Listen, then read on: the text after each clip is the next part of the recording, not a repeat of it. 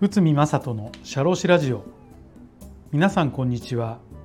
社会保険労務士の内海正人です。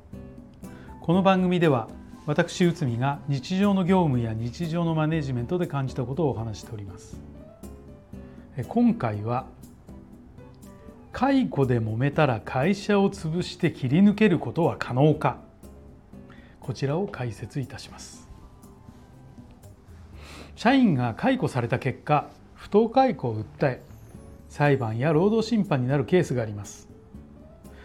こうなると決着するまで膨大な時間と労力がかかる場合があり仮に会社があっても得るものは多くありません。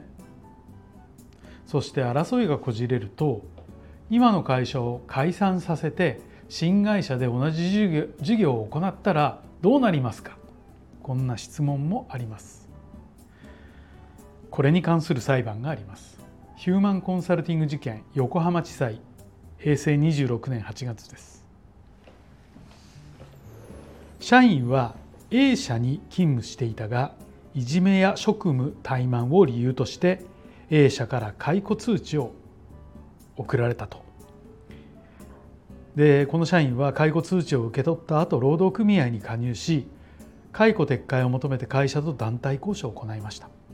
その後 A 社はこの会社は臨時株主総会を開いて会社を解散した。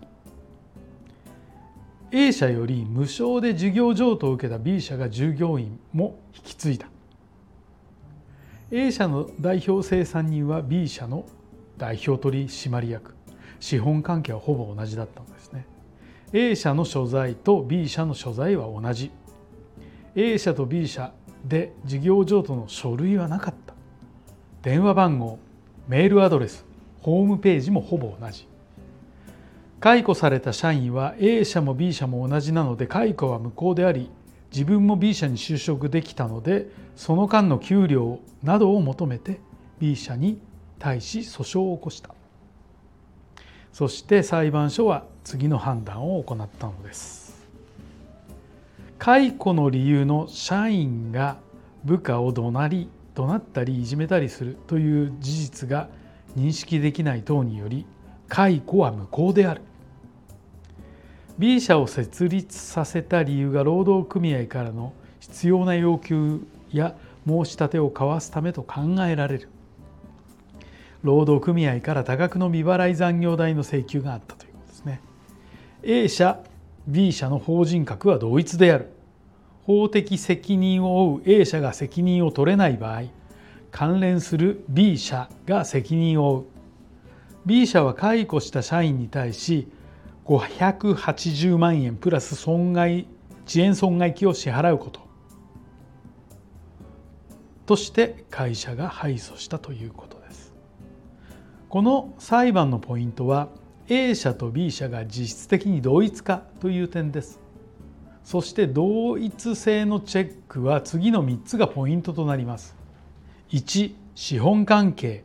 2役員構成面。3事業の内容面です。